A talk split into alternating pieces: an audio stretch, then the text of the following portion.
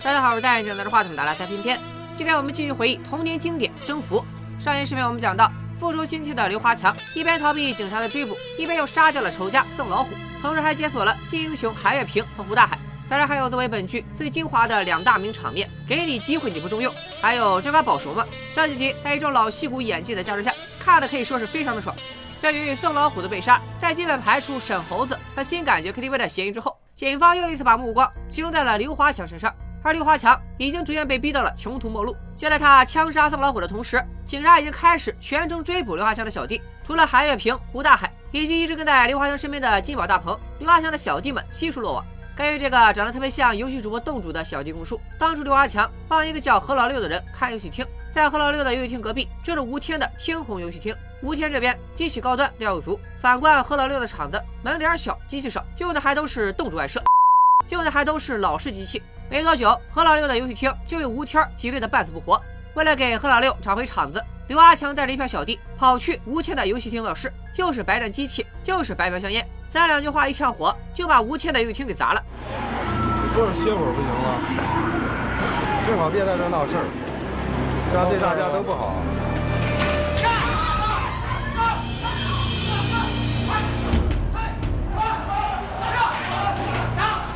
害了砸了吴天，并没有报警，而是请了风彪来看场子。风彪和刘华强的恩怨也就正式开始了。刘华强以为吴天服软了，就一门心思去捣鼓托运站。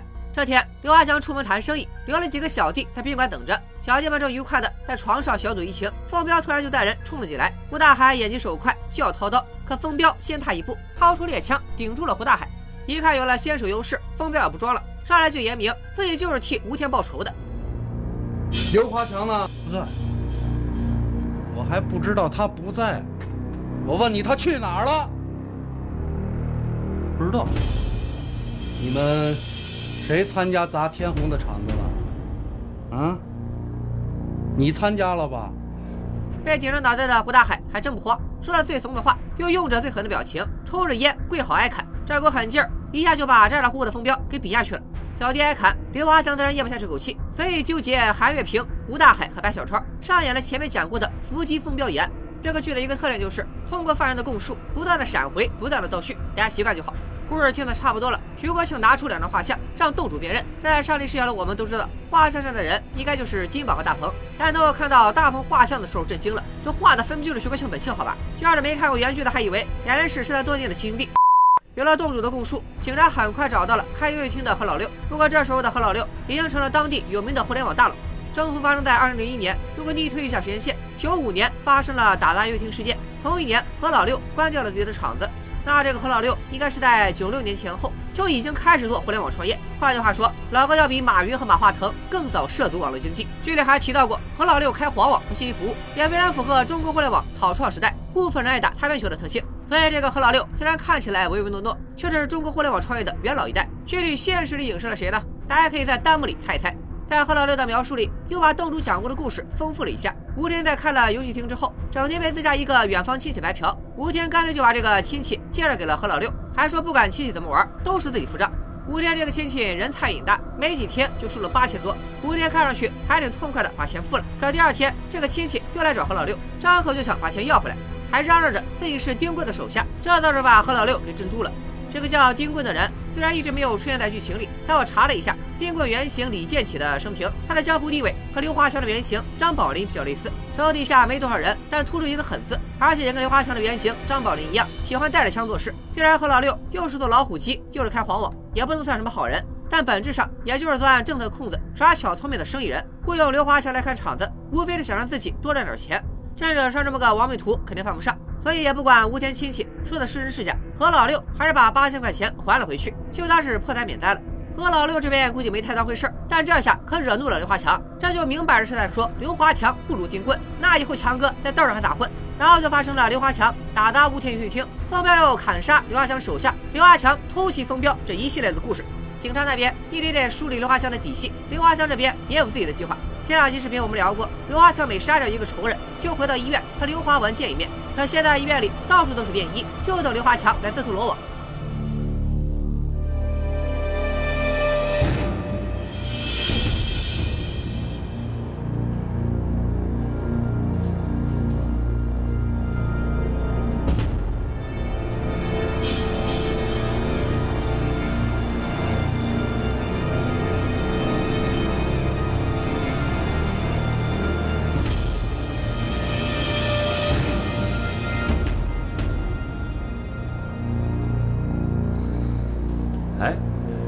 华强我认识，啊，跟这哥们长差不多。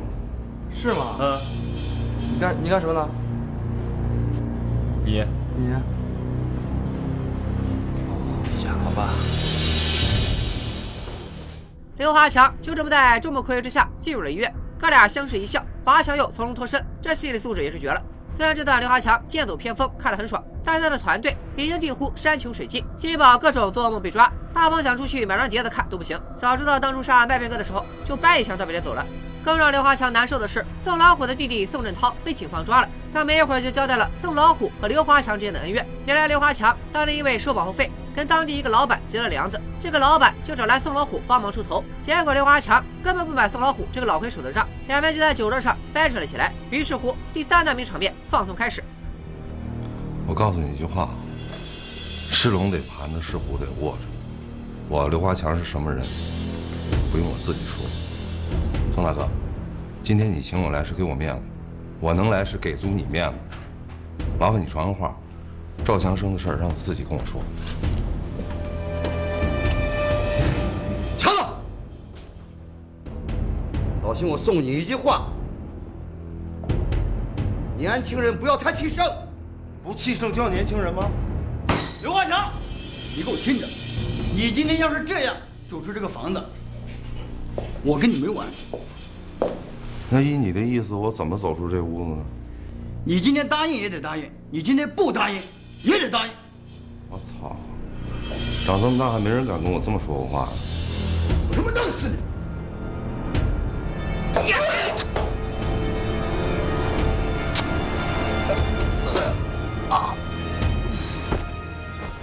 饭局吃了瘪的宋老虎也跟风彪一样，开始全程抓刘华强。但也跟风彪一样，他们找不到刘华强的本人，就开始祸害刘华强身边的人。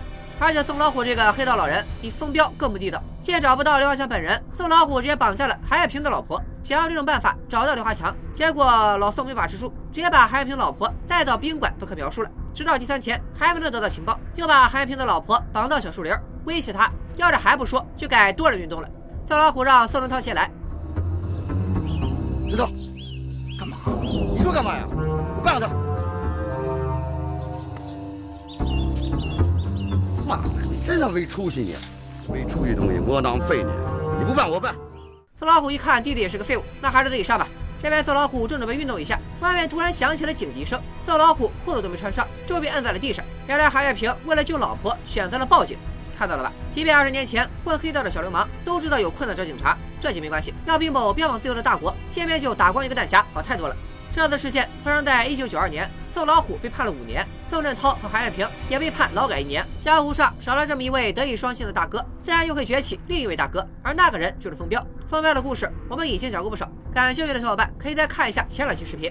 等宋老虎再出狱，刘华强早就因为故意伤人跑路广东，这次再出来，宋老虎也是多长了个心眼，报仇尽量还是不能找女人，不然容易控制不住老当益壮的下半身，这样复仇就不够纯粹。然后宋老虎就跟风彪一样，盯上了刘华强的弟弟刘华文，并且率先把已经开了拖延症的刘华文骗出来。宋家两兄弟骑着小耗子来了一出骑马砍杀，但最后还是让刘华文跑了。想想也正常，兄弟俩这身材凑一块，少说得有个四百斤，还一直在不停的摇摆，老实的半旧小绵羊，驮这么两大块，那跑的肯定比小黄车还慢。得到了想要的情报，徐国庆正式把三起枪杀案并案调查，并且下令撤走了在医院的便衣，刘华强前妻汪素娟家附近的便衣也跟着撤走了。其实想想也对，刘华强很早之前就已经发觉自己被盯上，也早就知道医院里的一地便衣等着抓他。这时候不管在医院安排多少人，刘华强肯定都不会随意露面，人都见不到还怎么抓？既然如此，不如把人先收回来，不仅能让刘华强放松警惕，也能给警局省下一笔合办钱嘛。不过警察撤走之前还是留足了后手，一方面只撤掉了已经暴露的便衣，医院外面依然有人把守，医院门口还现装了监控。其次，警方联手医院，谎称刘华文突然病危，并把这个消息透露给了汪素娟。汪素娟赶紧打电话给刘华强，华强这边也犯难了，去吧，直觉告诉他这是个陷阱，只要出门他就没了；不去，天性告诉他弟弟现在病危，不出门他弟就没了。纠结到这的刘华强整了一个看上去还挺勇的淋雨场景。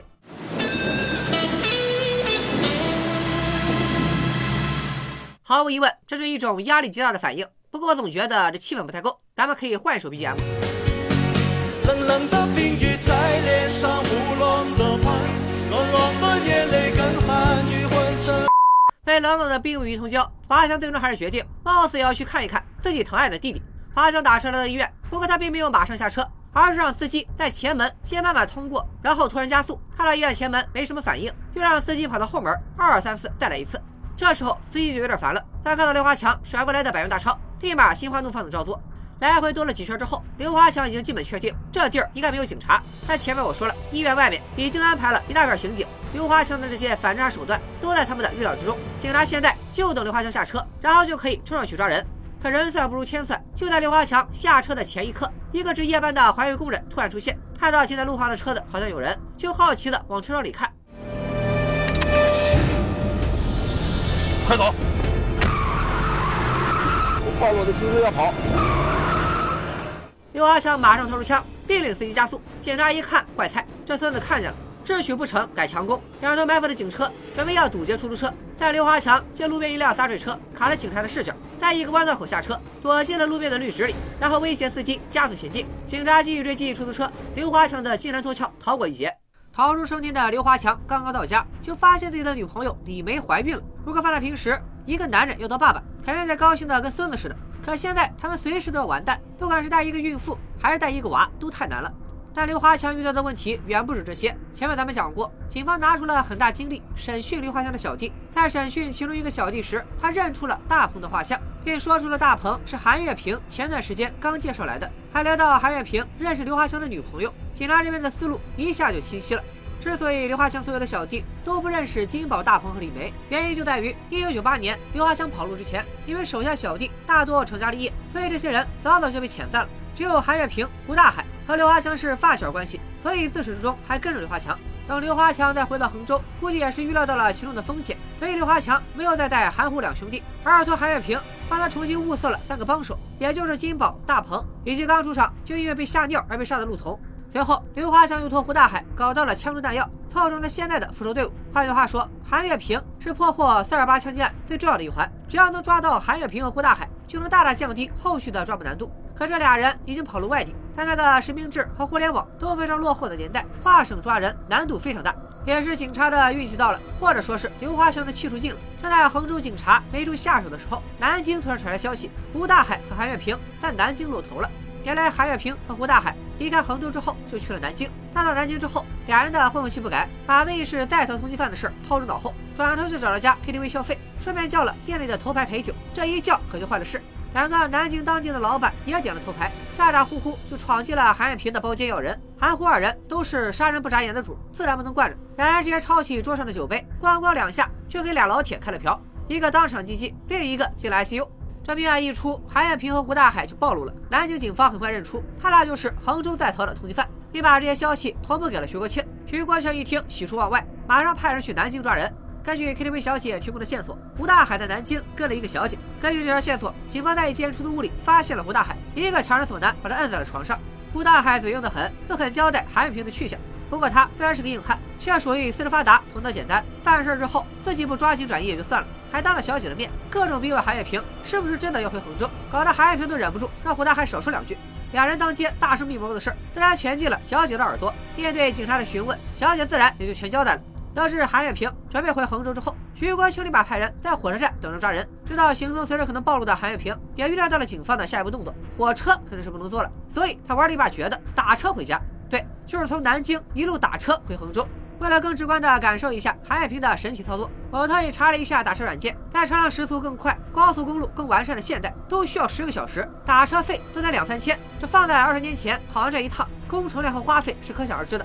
韩月平虽然回到了衡州，可家里早就被警察监控了起来。想找刘华强，刘华强又有打一个电话办一张卡的习惯，走投无路的韩月平只能通过刘华强的女儿蕾蕾联系汪素娟，再通过汪素娟找刘华强。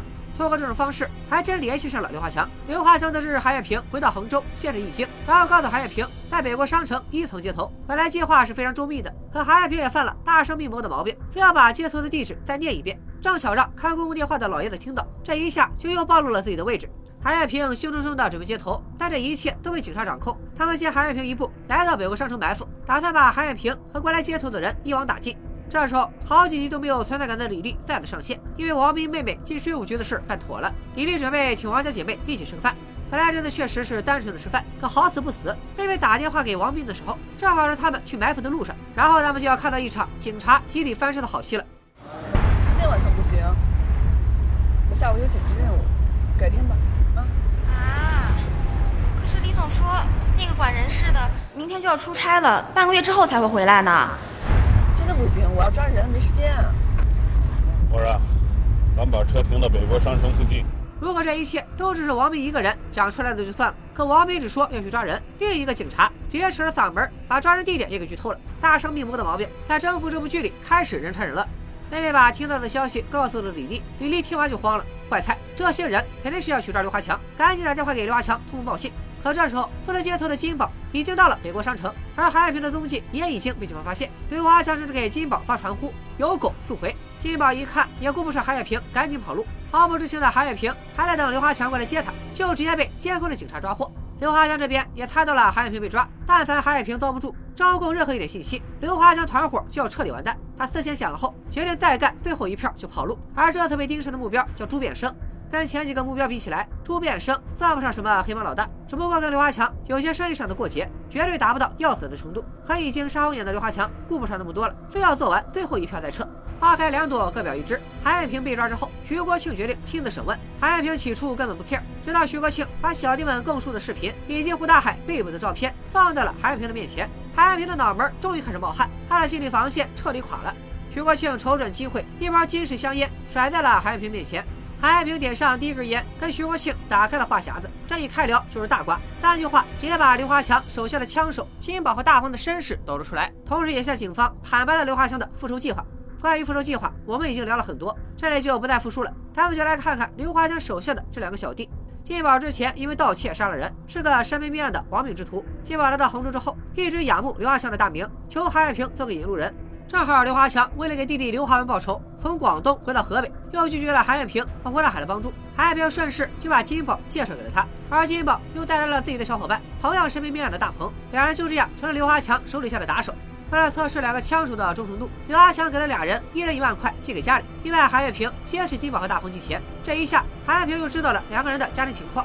这里其实没有交代陆童是怎么来的，但从第一期视频金宝看见陆童被杀的表现看，陆童应该也是金宝拉入伙的一个毛贼，这也解释了为什么刘华强轻易就能杀他灭口的原因。反正都是新来的临时工，杀完之后连保命带立威，对刘华强来说血赚。有了小弟，刘华强又托胡大海搞来了四把猎枪，这样一个武装到牙齿的犯罪团伙就算是正式开张了。一根烟抽完，韩爱平点上第二根。这次他交代了刘华强的情妇李梅。韩爱平虽然不知道李梅的真名，但知道她叫梅子，还知道李梅是河北张家口人，这可是后面最大的一个伏笔。同时，韩爱平也交代了刘华强和汪素娟的关系，二人其实还算挺恩爱的。但刘华强自觉罪孽深重，继续维持婚姻关系肯定要连累家人，所以最终选择了离婚。看到这里，我刚想夸一句华强好男人，结果韩爱平接着交代：虽然刘华强和汪素娟离婚之后才开始和李梅同居，但早在这之前，两人就已经有所交往了。嗨，原来是刘华强出轨了呀！交代完了历史，再聊一点眼下的。韩爱平点上了第三根烟，这就是我们前面刚讲过的刘华强在杭州地区的最后一个仇人朱变生。就这样，三根金石抽完，刘华强的老底儿被扒了个精光。徐国庆直接开头打全场。除了刘华强目前的住址和李梅的身份之外，刘华强团伙在徐国庆眼里已经没有任何秘密了。这一切其实都在刘华强的意料之中，但他还是决定冒死再拼一把，因为他还有两件事没做完：一件是杀掉仇人朱变生，另一件就是给女儿蕾蕾过生日。刘华强的现状是大不如前，只能让还没有暴露的李梅通过蕾蕾的同学把一封信交给蕾蕾，再转交给汪素娟。接到信的汪素娟马上带蕾蕾去了自己父母家，但等汪素娟再出来的时候，女儿已经不见了。警方又被刘华强给涮了。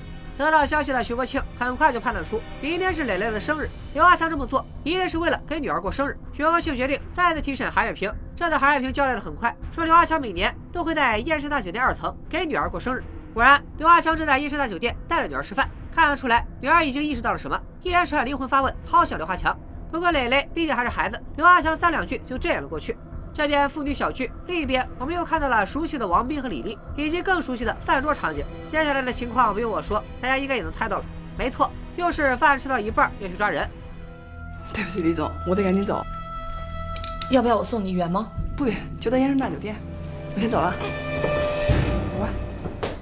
李丽马上给刘华强打电话，内容就一句：“警察来了，如果你在燕山酒店，赶紧跑路。”刘华强一听蒙圈了，他知道自己可能要暴露，但没想到暴露的这么快。眼前是正沉浸在喜悦里的女儿，窗外是步步紧逼的警察。刘华强究竟要如何抉择？已经要杀穷水尽的他，能否再次绝处逢生？而至今也没露出真面目的李丽，又究竟是何许人也呢？回看经典《征服》的第三期，也就是正片十一到十五集，就说到这里。这五集内容算是把刘华强从如何崛起，再到如何衰落，通过回忆和口供呈现给观众。而这一集出现的黑帮大佬宋老虎，其原型马老墩儿也算是河北地区黑道的老魁首。但相比较风彪和刘华强之流，宋老虎因为早在白鞋队时代就已经崛起，多少有些老炮的意思。这里解释一下，所谓的白鞋队是一支上世纪七八十年代石家庄，也就是剧中的洪州市非常猖獗的流氓团伙。他们最大的特色就是穿着统一的白色球鞋，在石家庄地区可谓是无恶不作。宋老虎当时就是其中的一员。后来，随着市场经济改革以及政府的扫黑行动，其中大部分人要么蹲了局子，要么金盆洗手，也有不少人像色老虎这样依然从事违法犯罪活动。而且，现实世界里，马老墩和张宝林一度是合伙人，但因为分赃不均，两边谈判陷入僵局。这时，张宝林的小弟擦枪走火，打伤了马老墩的腿，两人这才结下了梁子。反观刘华强和宋老虎的恩怨，一切从面子来到面子去，最后宋老虎既丢了面子，还丢了命。看他的死，一方面大快人心，一方面也能看到那个年代时代湮灭的一种悲哀吧。下期视频作为重温征服的大结局，我将继续带大家抽丝剥茧，揭开征服故事背后的秘密，找出这一系列杀人事件迷雾后面的真正 BOSS。李丽和里面这对神秘的姐妹有什么渊源？刘华强又将如何做最后的殊死一搏？本期视频就到这里，咱们三天之内爆肝更新征服的最后一期。拜了个拜。